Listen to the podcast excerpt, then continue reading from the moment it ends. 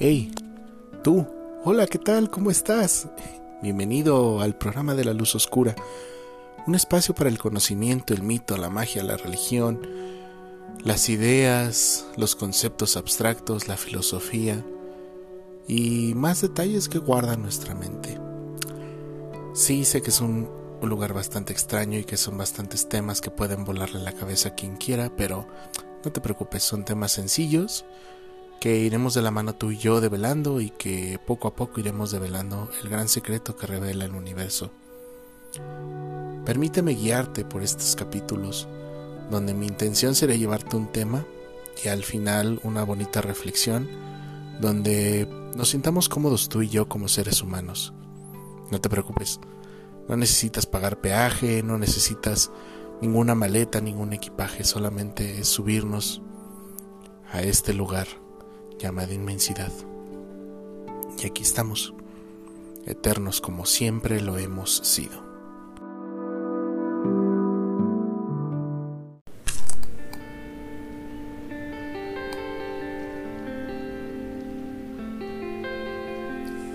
Hola, ¿qué tal amigos? Buenos días, buenas tardes, buenas noches y bienvenidos a su programa La Luz Oscura, el programa que se pone a debatir entre dos grandes tópicos del mundo occidental y que curiosamente los dos son británicos. Eh, hola, ¿qué tal? ¿Cómo están?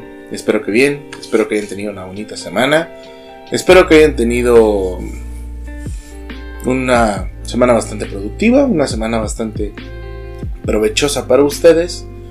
Mi semana pues fue meh, ¿qué les puedo decir? Pero pues estamos aquí para escuchar, bueno, para que yo les cuente una historia o para que les cuente la historia de alguien o algo que pasó o no sé, lo que se nos ocurra en el transcurso de este programa.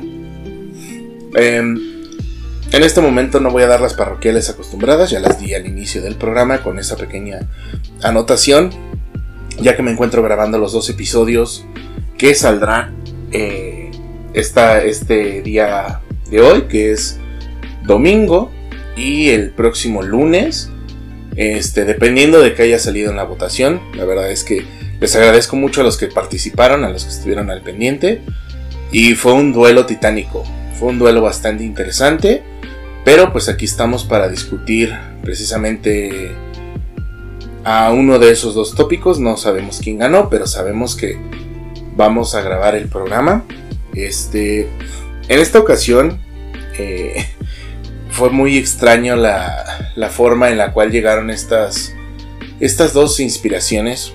Yo desde hace mucho tiempo he querido hablar de ambos, tanto del buen Alistair Crowley como la saga de Sandman de Neil Gaiman, porque una me introdujo al mundo de la magia y otro fue mi guiador dentro del mundo de la magia. Uh, es muy aspiracional, sí, porque es seguir los pasos de gigantes literalmente es ver eh, más allá con ese templete y con esas bases que crearon ambos para poder continuar con esta parte, ¿no? Y en esta ocasión, mm, tomando uno de los dos temas, voy a hablarles precisamente de, de esta saga de libros del señor Neil Gaiman llamada The Sandman. Eh, ¿Qué pasa conmigo y con, la obra de Neil Gaiman? Eh, yo la descubrí, les mentiría si les dijera que la descubrí cuando era joven, cuando era... No, la neta es que yo soy un, lector de cómics bastante reciente. Tendrá mucho, a lo mucho siete años que empecé con esto de la lectura de cómics. Ah, no se me hacía como muy interesante.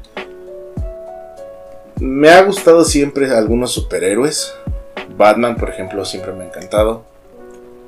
Eh, las películas de, los Avengers considero que son, no que son la cúspide de la cultura este, occidental del siglo XX, del siglo XXI, pero pues son películas que veo y me entretienen mientras las veo. Y ya, es todo. No los considero ni la cima de, las, de la filosofía estética ni nada de eso. Solamente con la excepción del, de la película del Doctor Strange, se me hace muy buena, se me hace muy lisérgica y es un buen ejemplo de, de ahora sí que de adaptación de un cómic que es bastante complicado de traspasar a, un formato de película. a lo que pasó. Es muy buena, a mí me, encanta el Doctor Strange. Sobre todo porque me encanta el personaje y me encanta la historia, o sea, como todos los arcos que tiene el Doctor Strange. Y bueno, eso es por el lado de los cómics, ¿no? Pero con Neil Gaiman, con Sandman, me pasó algo muy curioso. Y es que, pues yo veía que mis fuentes como informativas de, de mis canales que yo sigo en internet me recomendaban mucho esta saga de cómics. yo no entendía el por qué. La verdad es que, pues dije, ok, el, las imágenes que me están presentando están geniales, pero no entiendo por qué tanto alboroto por una saga de cómics que se escribió en los 80s. Entonces, pues empecé a leer Sandman y pues tengo la mitad de la saga de Sandman en, formato físico. Hay cuatro libros que son como complementarios a la saga, son 10 tomos, por lo menos en la edición latina. De esos 10 tengo 5 y tengo 3 de los 4 libros de, extras de Sandman. Tenía los 4 pero una ex se llevó mi Overture la obertura, que es el último libro que escribió Neil Gaiman de, Sandman. Si está escuchando esto, Viridiana, por favor, nada más te pido, regrésame ese libro y ya con eso, si quieres, no me vuelvas a ver en tu vida. Pero ese libro está bien, bien pasado de rosca. Este. Entonces, eso les puede dar una explicación de qué tan fan soy de esta saga de, de cómics de, del buen Neil Gaiman. Eh, es curioso cómo, pasando como ahora el tema, es curioso cómo funciona la mente humana, ¿no creen? Me acuerdo mucho de, de esta parte que decía, no recuerdo en qué producto cultural, creo que fue en, en, en Isaac Asimov, en Sueños de Robot, que mencionaba a la doctora, que mencionaba a la doctora que, este, que es la que sale casi en todas las obras de Yo Robot. La, eh, ella decía que los sueños son la forma de que la cual nuestro cerebro depura información y la codifica. A términos como muy, muy de programador, ¿no? Entonces, es muy curioso porque ya cuando escuchas una sección así y después ves lo que trata este esta maravillosa saga de cómics. Ya desde, este momento les adelanto, es una de mis sagas favoritas. si no es que la favorita definitiva de todas. Digo, se pelean muy grueso Sandman de Neil Gaiman con The Watchmen de Alan Moore, con la serie de la Liga de los Hombres Extraordinarios de Alan Moore, con este Prometea, o sea, se lleva muy de la mano con otras. Pero no sé, gente, o sea, este, la saga de Sandman de Neil Gaiman es muy grande, muy vasta, tiene muchas historias no sé, o sea, es una saga preciosa que que tuve como la necesidad de leer por ahora sí que fue como me creó como esa ansiedad de, empezarla a leer. Pero pues fue una buena inversión de mi tiempo en su momento.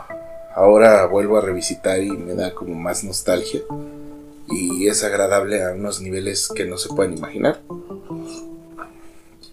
Pero bueno, antes de empezar a hablar de la historia de Sandman, o de por qué es tan importante, quisiera platicarles un poquito de quién ¿Quién es el autor detrás de este, de este show?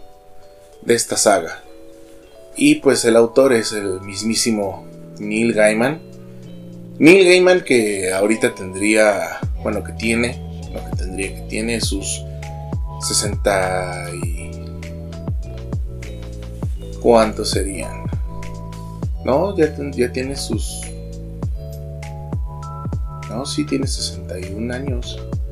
Sí, 61. Este. lo, pongo así porque casi casi que Neil Gaiman tiene la misma edad que mi papá. Tendría. Pero el buen Neil Gaiman tiene 61 años. Este es británico. Es de esta ola de, escritores de cómics de los años 80 que llegaron como Alan Moore y Grant Morrison a escribir a, DC. Em, Neil Gaiman tiene un montón, montón, montón, montón de, de libros y de productos culturales con su nombre, con su firma que él, que él escribió. Eh, por citar algunos ejemplos, los más famosos son Coraline, eh, la película de esta que salió de, de, de ay, creo que es el estudio Guy, no, no es Gainax, pendejo, es este, bueno, esta película que salió de Coraline que es como en CG, en, no, es en stop motion. Perdón, no ando muy fino con la terminología. Bueno, él escribió esa obra, escribió el libro de American Gods, que fue pasado a serie en Star Media, que pueden ver en Amazon Prime. Es muy bueno ese libro. Yo lo tengo, lo leí, es increíble. Es un estudio bastante interesante que hace Gaiman sobre la teología sobre la inmigración, sobre los procesos que tenemos los seres humanos, cómo entender la teología, cómo entender los procesos familiares y todo ese show. Entonces es muy interesante. Um, escribió un libro sobre mitología nórdica, explicando como toda esa parte. Recordémoslo es inglés, entonces pues quería hacer algo de reconstruccionismo histórico a su manera. Y pues tiene otras obras, aparte de del cómic de homenajeado el día de hoy. Tiene una saga de Batman que se hizo en 2003, 2004, que se llama ¿Qué le pasó al cruzado enmascarado? que es como un homenaje a la historia general de Batman. Muy bonito, si puede conseguir alguno, algún cómic de qué le pasó al cruzado enmascarado, es precioso. También escribió este la saga de de. Ay, ¿cómo se llama este cuate? De los libros de la magia. Estos libros. Bueno, esta saga de cómics hablan de un chavito que se llama. Ay, ¿cómo se llama este chavito? Siempre se me olvida el nombre. Mm, Timothy Hunter. Tim Hunter. Que. Este. Es como visitado por cuatro entidades mágicas del universo de DC Comics que lo quieren convencer para que se haga mago, que empiece el camino de la magia. Y está muy chido y es una serie regular. Todavía hay arcos de, de Tim Hunt del libro de la magia, pero pues ya no son escritos por Gaiman. Gaiman nada más hizo los, los primeros este, capítulos y pues así va chido.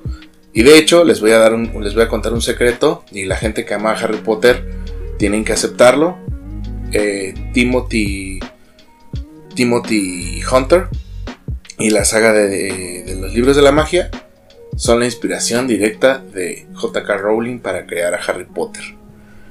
Sí, todos los Potterheads me van a matar, pero vayan a ver el cómic. Literalmente hasta el chavito está igualito a Harry Potter. Literal. Pelo negro, este, gafas redondas. Este, sí, es igualito no, no me preocuparía ni un poco escuchar por ahí que Rowling se fusiló las ideas del libro de la magia para hacer este este personaje y empezar a hacer su universo. No me sorprendería tampoco. Entonces, pues bueno, eh, pues Gaiman, si se dan cuenta, es como un escritor multifacético que puede hacer desde libros para niños, les digo como Coraline, tiene un libro sobre un niño que, se, que es adoptado por unos fantasmas, o sea, puede ir desde eso a los estudios antropocéntricos, religiosos, hasta meterse con una obra de ficción como lo es lo que vamos a hablar el día de hoy. Y pues de Neil Gaiman pues es muy admirable eso.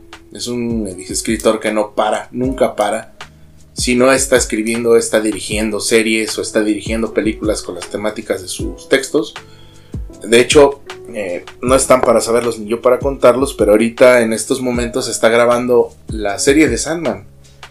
De, de esta que les voy a hablar hoy.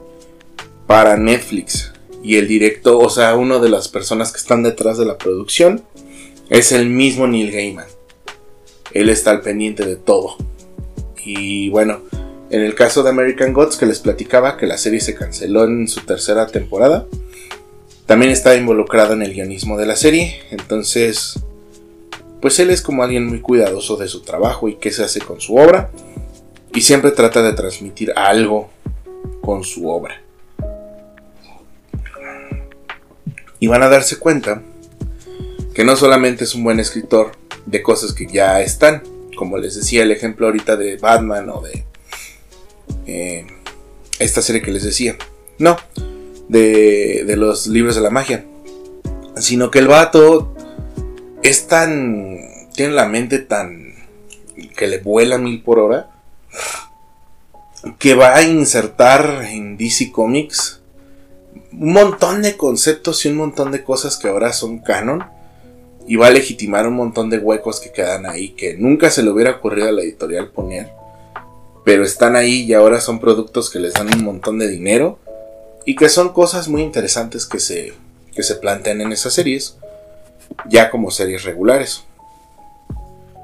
Em, quisiera darles información sobre algo de Sandman que no sea como el trabajo de guionismo de Neil Gaiman, pero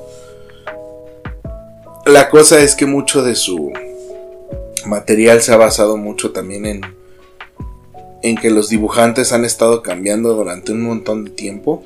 O sea, el equipo creador de, de Sandman este, ha variado en muy pocas cosas. Digo, pero en, en, la cuestión artística es como, fue como un lugar para la experimentación muy interesante.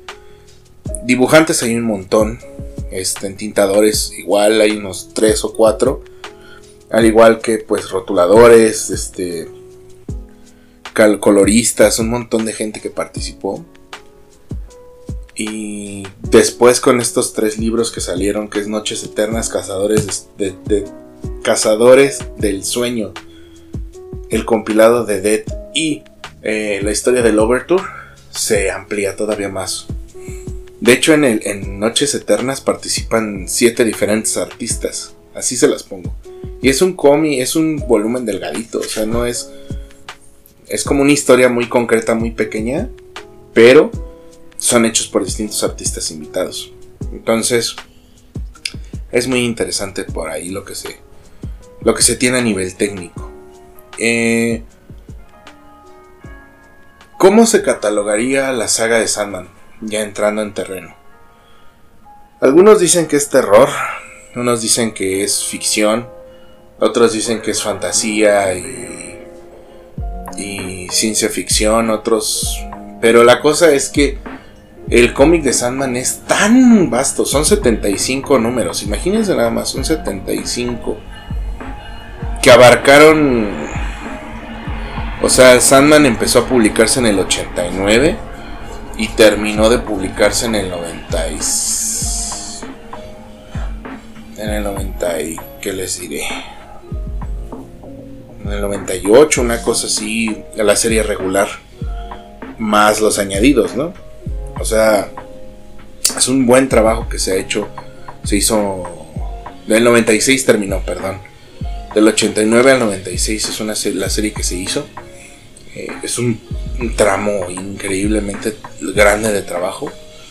Pero mucho del trabajo de, de Gaiman en, en Sandman es curioso porque es como Ah, nos demuestra lo que precisamente quiere evocar el cómic, que es que ah, la historia que nos maneja no es lineal todo el tiempo. Hay matices, hay partes donde ni siquiera se concentra en hablar sobre la historia central del personaje de, de Orfeo, mm, sino que nos habla de otras cosas muy diferentes, pero al final, ¡pum!, tiene una conexión especial ahí. Y pues es bien interesante, por, sobre todo por esas historias que se crean alrededor. y nos da la perspectiva precisamente de la obra general que quiere darnos Gaiman. O sea, Gaiman lo que quiere plantearnos es cómo, cómo es vista la realidad desde el mundo de la, de la ensoñación, de lo onírico. Eh, no, es no es la realidad lineal y tajante que vivimos cada uno de nosotros día a día, que tenemos que enfrentarnos con problemas lineales, con situaciones concretas, con... No, sino puede hablar de una historia ahorita, luego puede contarte un cuento y luego seguir con la historia lineal. Puede variar en muchas cosas. Y, y es lo interesante, porque también muchas veces esas historias que están como muy inconexas, al final tienen lógica y al final nos están dando un producto o nos están dando una reflexión final muy interesante. De hecho, a este punto pues me gustaría empezar a contarles no toda la trama, pero sí el inicio para que más o menos veamos qué es lo que va a pasar, ¿no? Este todo empieza obviamente con un concilio malvado a inicios de 1900. No es un concilio nazi ni esas cosas, solo es una sociedad de magos y ocultistas que están buscando aprisionar a un ser sobrenatural y hacen un ritual y pescan a algo, agarran a alguien. Eh, les causa curiosidad saber qué es lo que agarraron y se fijan que lo que agarraron tiene como una cabeza como una mosca, o sea, es como un casco, una bolsa con arena y un rubí rojo. Y pues resulta que está como, como que herido y lo aprisionan en un círculo de invocación. Y lo tienen cautivo ahí por años. Desde esos, desde esos entonces de 1900 hasta 1986, digo 89, que es cuando empieza la obra. Está aprisionado en, en un círculo de invocación. Le quitan esos tres objetos al, al ser obviamente estas personas que, que, que hacen este ritual lo que estaban tratando de agarrar era a la muerte para pues volverse inmortales y poder burlar la muerte, pero no agarran a la muerte. Lo que agarraron fue a un ser llamado, o sea, es un ser este eterno, se les llaman los eternos. Son siete, son hermanos y ese hermano que agarraron no era la muerte, se llama Morfeo. Eh, se llama. Es curioso, en inglés todos los, eternos tienen nombres con D. Dream, Death, este. En fin. Todos tienen nombre con D en inglés. No voy a hacer el ridículo aquí de hablar en inglés porque, pues, no tampoco. Eh, entonces, lo agarran, lo aprisionan y de repente se muere el, viejito que estaba tratando de invocar a, esta, esta entidad. Queda el hijo, cuida igual la cúpula y en ese año, en el 89, borra el círculo y pues este ser se libera y les arroja una maldición, bueno, al hijo, que se llama la somnolencia eterna y es que el vato, todas, todo lo que le resta de vida va a ser como una pesadilla eterna que va a despertar y no va a saber si lo que está viendo es un sueño o es la realidad y va a seguir así, así. Es un círculo de locura bastante cruel. Pero lo que pasa también cuando este cuate lo encierran es que la gente empieza a tener una extraña enfermedad del sueño.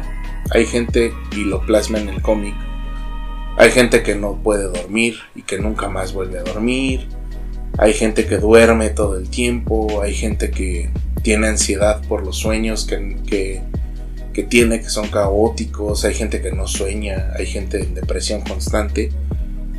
Pero esto es por la ausencia de, de, Morfeo. Y es en distintos tiempos y distintos lugares. Entonces, al ser, al ser liberado, Morfeo lo que hace es que tiene que buscar los objetos que le dan poder que son la bolsa de arena, el casco y el rubí. Entonces va, va a buscar el primer objeto y sabe que hay una sola persona que puede ayudarle con esa labor, que es el buen John Constantine, cazador de demonios, este lo busca y resulta que la bolsa de arena la tuvo él un tiempo porque se la, la encontró en un lugar de objetos, bla, bla, bla. Pero se la roba su una de sus exnovias. Este. Y van a buscar la bolsa. Hay una historia por ahí con la exnovia bastante triste, bastante deprimente. Y pues recupera su objeto, que es la bolsa de arena. Y con la bolsa de arena regresa a su reino, que se llama la ensoñación que pues en la ensoñación es la, el lugar donde todo, todos los sueños literal y todas las historias se crean. Es un espacio resguardado por un grifo y un dragón que adentro pues existen todas las criaturas y todos los seres y todo el, tiempo, el espacio y los sueños y las historias. Va a buscar a su, a su ayudante, lo encuentra, le cuenta que el reino cayó como en una peste, caos y destrucción después de que él se fue, porque pues obviamente la ensoñación es una creación misma de Morfeo y el cuate está como súper furioso y está como buscando ver cómo remediar las cosas, pero el problema es que no tiene todo su poder porque pues le faltan sus dos objetos restantes. Digo, si nos ponemos, si, si se ponen a... Bueno, eso lo voy a discutir un poco más adelante porque voy a hablar del tiempo, cómo lo pasan por los eternos exactamente, cómo pasa el tiempo para ellos. Entonces, el segundo objeto este, obtiene información y resulta que el segundo objeto está en está en un lugar que conocemos como el infierno, en los dominios de Lucifer Lucifer Morningstar. Eh, si usted es, ha sido eh, seguidor de la serie de Lucifer, gracias a este cómic en específico se creó el personaje de Lucifer y de ahí Neil Gaiman empezó a escribir la serie regular de Lucifer, hablando de cómo es este proceso que tuvo uh, Lucifer cuando sale de pues el infierno, ¿verdad? Este, pero en este caso eh, el buen Orfeo, Morfeo, Orfeo, Orfeo, Morfeo, este, va al infierno a buscar su yelmo y Orfeo tiene que encontrar al demonio que, que tiene el casco. Lo tiene un demonio que se llama Choronzón. Y Choronzón le dijo, pues güey, o sea, yo ofrecí algo legítimo a cambio y pues es legítimamente mi yelmo. Y, y, Orfeo le, le propone un, un desafío a Choronzón. Le dice, pues te desafío donde tú quieras, cuando tú quieras, para pelear por el hielo. ¿no? Y, hacen como un, desafío en un, como en un bar así súper de los años 30. Que es un duelo de figuras que es muy raro porque es como nombrar objetos, nombrar animales o cosas o, o entes que puedan destruir al otro y el primero que pues pierda o dude es el que pierde y pues ya, ¿no?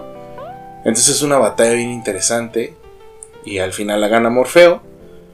Este, hay una reflexión bien chida con lo que con lo que se da en el duelo, porque al final concluye con lo que gana Orfeo es con la esperanza, literal, con la esperanza.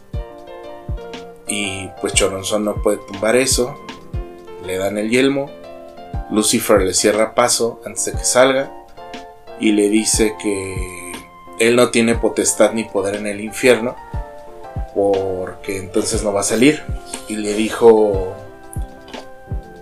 le dijo Orfeo a, a, los demonios y a Lucifer les dice pues cómo no voy a tener poder si todos los que están aquí sueñan con estar en el cielo o en la tierra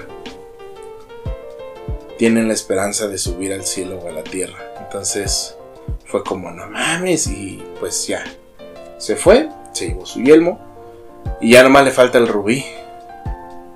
Y el rubí lo tiene un, villano de Batman, un villano de Batman de la Liga de la Justicia de hace muchos años. Lo derrotan. Y se queda con el rubí, entonces ya tiene sus tres objetos de poder. Y eso apenas es el primer tomo del cómic de, Sandman. O sea, imagínense, eso nada más es el primer tomo. No es la historia central. Y esto que yo les decía de que hay, hay historias simultáneas a la vez, es porque vamos viendo que también nos está contando como cuentos, a la vez que eh, Orfeo, por este desmadrito que se armó de que no estuvo tantos años, le pasan cosas en el reino, ¿no? Entonces tiene que corregir cosas, tiene que ir a ver gente, tiene que hacer cosas, pero a la vez también nos cuentan algunas historias. Em, aquí tengo, por ejemplo, voy a moverlo porque de hecho estoy grabando esto con el micro, está sobre la colección que tengo. Hay varios cuentos añadidos en, en cada tomo. Les digo, yo tengo el tomo latino, que es el que tiene este, como estas compilaciones bastante interesantes. En el tomo 2 habla como de una crisis que tiene con uno de sus demonios que son como sus sus ay, ¿cómo se puede decir? sus sus subordinados. Sí, eso. Y hay una parte donde ahí empieza a contar un cuentito que se llama Los hombres de buena fortuna es un cuentito breve, bueno, es un, número breve, que empieza con una visita de, de Orfeo a un, a un tipo en una taberna en los años de 1500 o una cosa así. Y resulta ser que va con su hermana porque pues hay veces que hacen labores en común los eternos. De hecho, Sueño es el hermano más querido de la muerte muerte. De hecho, bueno, ahorita les voy a contar esa parte. Y acompaña a Muerte. Y Muerte le dice, tienes que cobrar el alma de, un cabrón que está en la taberna. El cabrón le cae muy bien a este Goya, a Orfeo. Y le deja la vida eterna. Entonces el güey se vuelve eterno. Y pues nada, va a visitarlo de vez en cuando se ven cada 100 años, platican, le cuenta cómo le ha ido, qué ha hecho. Y hay una parte donde está el, donde está el, el show del texto que, que es muy interesante porque se encuentra este personaje hablando con William Shakespeare y está criticando su obra que es muy mala, que tiene una calidad horrible. Y en eso se llega, llega Orfeo a hablar con su amigo y de repente también se añade a la conversación el buen Shakespeare y le propone un trato Orfeo a Shakespeare, que es que Orfeo le va a dar la facilidad a Shakespeare de poder aventurarse en el mundo de, de, los sueños y poder escribir bien, chido, a cambio de que de que escriba dos obras para él por pedido. Entonces Shakespeare es como de, ah, pues sí, claro, Simón, chido. Y pues se supone que a partir de ese periodo, de esa visita que tuvo con Orfeo, es cuando empieza a escribir super cabrón Shakespeare. Y bueno, la historia en el tomo sigue como hablando de que se ven cada 100 años, platican el tramo de la historia, cómo va pasando ese tramo de, de historia en Inglaterra y todo, y finaliza con la visita de Orfeo a su amigo en, los, en el 89, en el 90. Y así va, o sea, es, les digo, o sea, no es como, la cosa no es como, como a rajatabla hablar totalmente de la historia, sino va hablando de esos mini cuentos, de esas mini historias a lo largo de lo que va pasando en el cómic. Esta historia es muy interesante porque se va a seguir hablando de ello. De hecho, en el tomo 4, que se llama La Estación de la Niebla, Gaiman nos hace la. Nos hace la, la, la, observación y nos explica qué pasó con los, los, encargos que le hizo. De hecho, si se fijan ustedes, los, los títulos de estos capítulos son de Hombre de Buena Fortuna, este, y este que les voy a contar, que se llama Sueños de una noche de verano, hablan precisamente de este, textos de William Shakespeare. Hombres de buena fortuna es un libro de Shakespeare. Y el último capítulo, que es La Tempestad, también es de William Shakespeare. En el de Sueños de una tarde de verano, lo que hace Gaiman es explicar qué pasaría si... No, perdón, la regué. No es en el tomo 2, es en el, en el 4, es en el 3. Que Shakespeare hizo la obra de Sueños de una tarde de verano. Que si usted no la conoce, se la recomiendo mucho leerlo. Es preciosa esa obra de teatro. O verla. Es una obra sobre el reino de las hadas y el reino, pues más como de lo surreal del reino de las hadas y de los duendes y esas cosas. Y la cosa es que Orfeo le encarga la obra a Shakespeare porque se la va a regalar a los protagonistas de la historia. O sea, los duendes, hadas y seres que aparecen en la, en la obra de Sueños de una tarde de verano ven la obra. Y pues hay una discusión entre ellos sobre cómo pasaron las cosas, que no pasaron como él decía, que sí pasaron así, que no sé qué. Entonces, pues es muy interesante porque se confrontan el mundo de la realidad y de la ficción a la vez. Y es precioso. El último, que es de los últimos capítulos también del cómic que se llama La Tempestad, habla de qué es lo que está pasando en el, en el en la historia de la tempestad, como ahora en sí, y qué está pasando en el mundo real con William Shakespeare y con su familia. Y habla de cómo eh, Shakespeare se va alejando más, va dejando de lado a su familia, se molesta con el hecho de que su hija se haya casado igual que el protagonista de la, de la obra de, La Tempestad. Es otra obra maravillosa, también habla de magia y habla de, cómo el conocimiento y la magia, si no es bien administrado en un sistema de equilibrio, nos puede llevar a la, al ensimismamiento y a la soledad.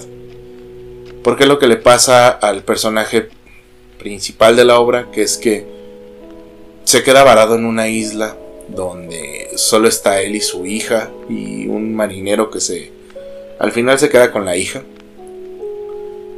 pero el, navegante se empieza a meter en la isla y se da cuenta que hay criaturas que le quieren enseñar magia. Y entre más poderoso y más este cabrón se vuelve de la magia, más se empieza a alejar de la hija y del, marinero y se empieza a sentir más solo. Y se regodea, ¿no?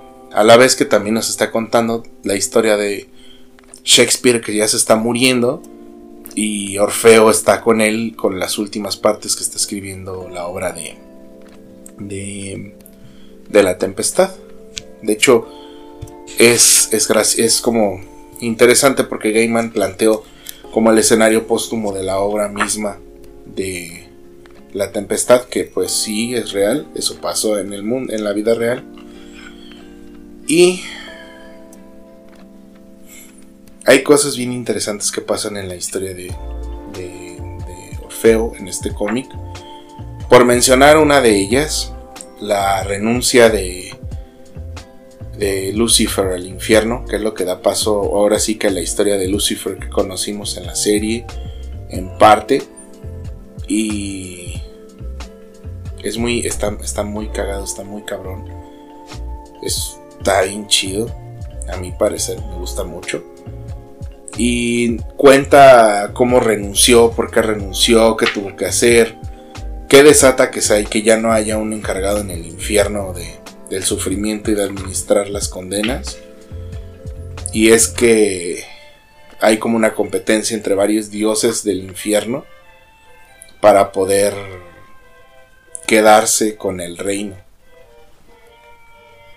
Y las almas que van al infierno empiezan a llegar a la ensoñación y pues no sabe qué hacer Morfeo y lo que hace al final de cuentas es como un concurso o hacer como entrevistas para ver quién es como el más indicado para quedarse con el infierno. Entonces, hay varios personajes que se presentan.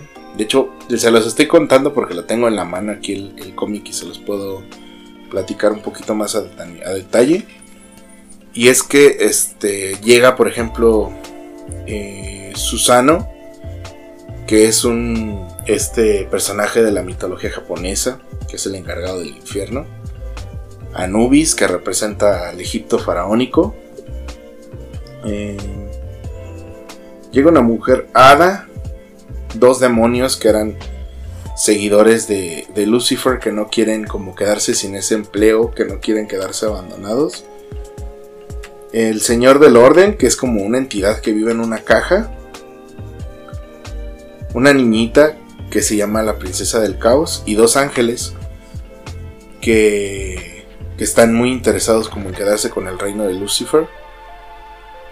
Y pues ya, total, hay, aparte de ir a Nubis, va Bastet, va Thor con Loki para ver si pueden quedarse con, con el reino.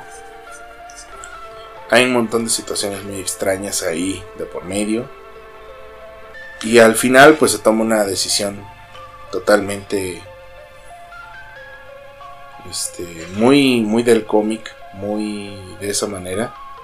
Les digo, es muy difícil como catalogar en, una, en un lugar a este cómic porque como que cambia un montón de dibujos, de artistas, todo el tiempo está dibujando diferentes cosas.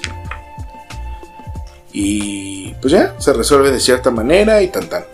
Entonces, pues la cosa es que ganan, ganan algunos personajes y ya a partir de ahí se empieza a hablar como de la historia en otras áreas. Les digo, tiene que resolver problemas eh, Morfeo, tiene que checar ciertas cosas con su dominio y hay un punto donde le pasa algo que prácticamente es como el cierre de la, de la serie pero pues también les digo, va contándonos cuentitos a lo largo de todo el, de toda la historia. Que son muy cotorros algunos.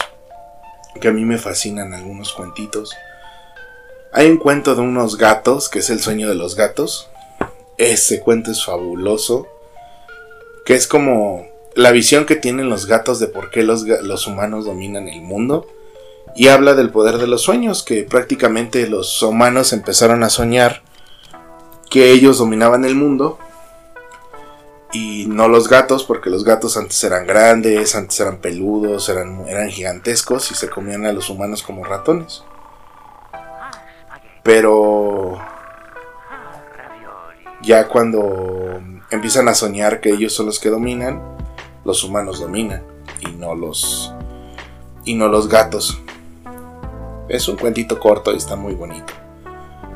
Y eh, ahora va lo interesante. Yo les conté que había varios eternos, que son siete hermanos. Y pues ahorita les voy a contar quiénes son y qué representa cada uno. voy a ir en orden este, del mayor al menor. Entonces el primero es Destino, que es un tipo con una... No con una guadaña, va con un con una con una como con un cofrade, con una como como un traje con capucha muy grande, es un tipo gigantesco y trae en una mano un una cadena con un libro. El libro es donde está toda la historia de todos los seres que existieron en el cosmos y que jamás existirán. Entonces Destino es el único que sabe qué pasa, qué va a pasar y qué pasará. De hecho, pues es el único que sabe hasta el destino de sus propios hermanos. Y pues él es muy receloso de su labor, solamente interviene cuando algo es de veras importante, les avisa. Entonces pues es como neutral en la historia. Luego está Muerte, que es el personaje más encantador de toda la historia, podríamos decirlo. Es una chica gótica con una cruz egipcia, un ang, que carga todo el tiempo. Y ella representa el momento de la muerte. Y muchas veces nos, cuentan que ella pues es un ser buena onda, es muy buen pedo y todo y es como muy relajada. Y siempre les explica como a los muertos qué pasa y todo ese show. De hecho tiene hay un número de compilatorio de ella que se llama Dead the High Cost of Living que vienen todas sus historias. Yo lo tengo aquí, es precioso y habla de hay una historia adicional que habla de que muerte para tener como ese sentido de, de la futilidad de la vida humana, eh, se vuelve mortal un día, cada cierto tiempo. Y renace, o sea, renace como en ese, como para estar un día con los humanos. Y entiende lo, lo bello que es la vida y entiende también, o le da el valor a lo que es la muerte. Y es muy interesante, es muy bonito. Después, ay, y muerte va a ser fue la primera en ser creada. O sea, después, o sea, primero fue Destino y luego ella. y a la vez es la, la última que va a quedar en toda la existencia. Va a llegar a cerrar la puerta de todo y va a ser como aquí no quedó nada y va a cerrar. Luego está Orfeo, que es pues nuestro principal, el príncipe de las historias. Eh, al final de la historia Orfeo, nuestro Orfeo muere y que deja paso a otro Orfeo. Pero eso pues ya lo descubrirán ustedes en lo largo de la historia del cómic. Después de Orfeo sigue Destrucción, que es un eterno que renunció a su labor. Este es un eterno que renunció a su labor. Pero Destrucción es como un, un, eterno bastante extraño. Él, él renuncia a su labor como eterno porque la destrucción no es destrucción per se para terminar con la existencia, sino la destrucción es un proceso de evolución constante. De hecho, es lo que trata de hablar en, sus números donde hablan de él. Que lo encuentran porque el vato se vuelve como un hippie y se la pasa dando vueltas por el mundo y como ignorando su labor. Eh, habla del sentido de la libertad muy cabrón. Está muy chido ese personaje. Me cae muy bien porque es pelirrojo y gigante. Y destrucción pues es lo que les digo, ¿no? Ese es el proceso del, reciclado y de la reinvención, porque pues no podría haber vida o no podría haber existencia si no hubiera ese proceso de entrada y salida. Y luego, después de él, están las gemelas. Bueno, los gemelas, gemelos, gemeles. No sé cómo. Bueno, gemlix. Que son deseo y desespero. Ok, voy a hablar de desespero primero y después voy a hablar de, deseo porque deseo es muy complicado de explicar. Eh, desespero pues es ese sentimiento de la desolación, del abandono, de, ese pedo y es una mujer gorda, muy gorda, desnuda, eh, como con cara salvaje, todo el tiempo la representan así. Y... Ah, esto no se los había dicho, cada eterno tiene un elemento, o sea, tienen como una forma de comunicarse en una galería que tienen cada uno en su reino, porque cada uno tiene un reino propio. Y este, tienen un elemento que los llama para poder hablar con ellos. Si por ejemplo eh, Destino quiere hablar con Desespero, hay una forma de contactarla en esa galería. Entonces los símbolos son el de... El de... El de Destino es un libro. El de, muerte es el, el Ang. El de Orfeo es un casco, el casco este como de mosca. El de destrucción es una espada.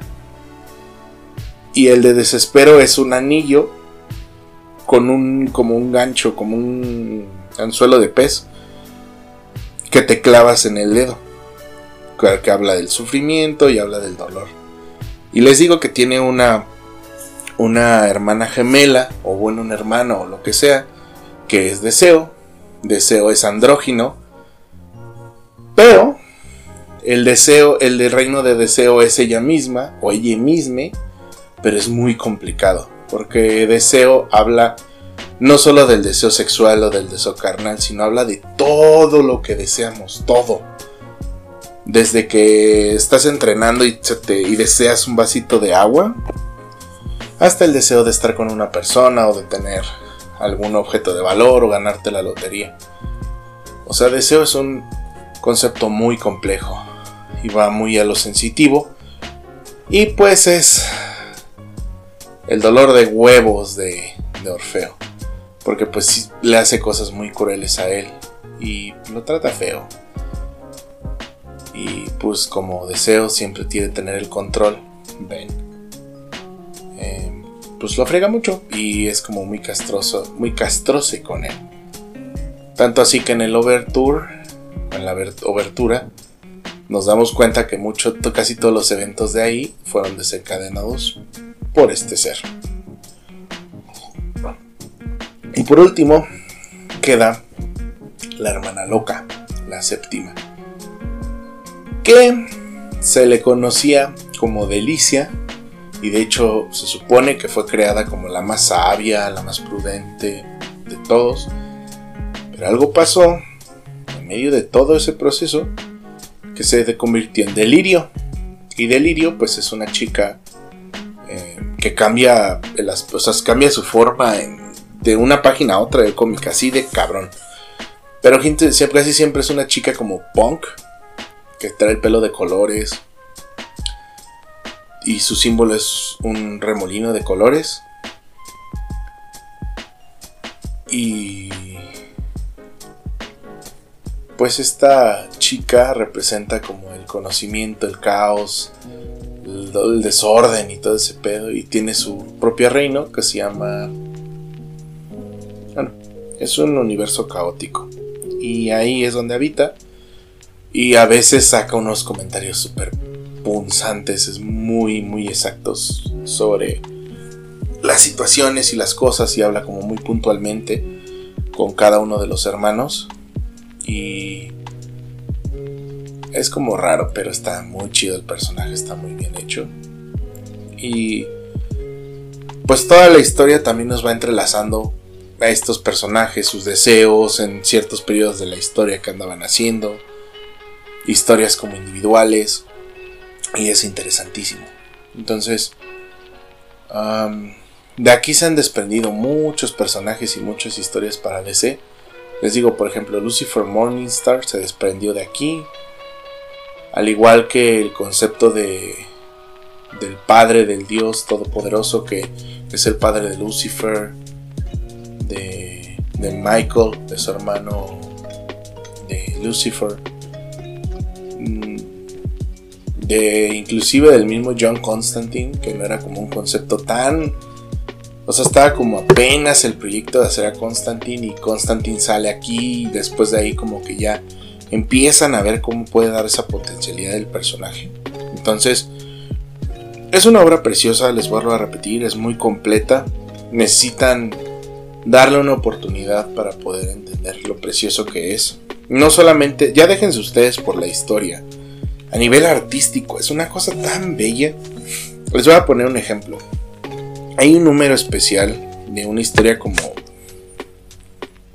ya de estas historias adicionales de Sandan que se llama eh, Los Cazadores de Sueños que, que fue una cooperación entre Neil Gaiman y un dibujante japonés o sea todo el cómic de esa historia tiene un formato en haiku y está pintado por este artista japonés. Les va a volar la cabeza si lo ven. O sea, si lo encuentran, cómprenlo. Les va a volar la cabeza el arte, es, precioso. Eso es una. El Overture, por ejemplo, es muy bonito porque está acuarelado. La mayoría de las páginas están acuareladas, entonces es precioso. Y les digo, va variando de artista en artista, pero generalmente siempre se guarda ese espacio. Eh, sé que me estoy saltando muchas partes muy importantes del cómic de The Sandman. Pero lo que quiero es que, o mi labor aquí es que ustedes vayan y lo lean. Y que se den cuenta de que el cómic de Sandman tiene algo para cada uno. Y nos deja algo bien importante al final. Que es nunca perder la esperanza ni la fe. Creo que en muchos arcos se resume a que las personas o las situaciones se resuelven porque tienen fe y esperanza en que o que sea lo correcto o que sea lo que debe de ser. Entonces, habla de enmendar muchas cosas, nuestros errores, habla del perdón, habla de muchas cosas y de la experiencia humana más que de otra cosa. Y es muy bonito porque les vuelvo a repetir, como que englobar los conceptos más abstractos que tenemos como, como seres humanos, en, seres antropomorfos, y poder entender qué es lo que los lleva a ciertas actitudes, a ciertas formas, es un estudio increíble. Y es muy loable que Neil Gaiman lo haya logrado en estos años. Y es muy bello. Les digo, si se pueden dar la oportunidad un día de estos de leer los cómics de Sandman, dense la oportunidad. Créanme, no se van a arrepentir de nada. La ilustración es preciosa, la, la lírica es muy buena y les va a quedar un buen sabor de boca. Eso sí se los puedo asegurar. Y bueno, eh, creo que es todo por esta ocasión de lo que yo les puedo platicar del cómic de Sandman. Em, para cerrar, también me gustaría decirles y repetirles que el, va a ser llevada al formato de serie. Entonces pónganle atención para que cuando salga la serie usted pueda checarla y pueda disfrutar de este producto tanto como yo he disfrutado mucho leyéndolo, o los que lo hemos leído hemos disfrutado. Em, le agradezco mucho su, su acompañamiento hasta este punto. Les recuerdo mis redes sociales, estamos como, o estoy como arroba la luz oscura podcast. En Instagram, en Facebook estamos así como la luz oscura podcast. Tenemos el correo la luz oscura gmail.com para recibir todos sus correos, sus preguntas, sus sugerencias de temas. Ahí los estoy leyendo constantemente. Y nada, muchas gracias por escucharme y nos vemos la próxima semana con el tema que quedó, no que, no, no que perdió, sino que quedó en segundo lugar en nuestro, en, nuestro, en nuestra dinámica que hicimos. Y le agradezco mucho su preferencia. Nos vemos en un próximo podcast. Chao, chao.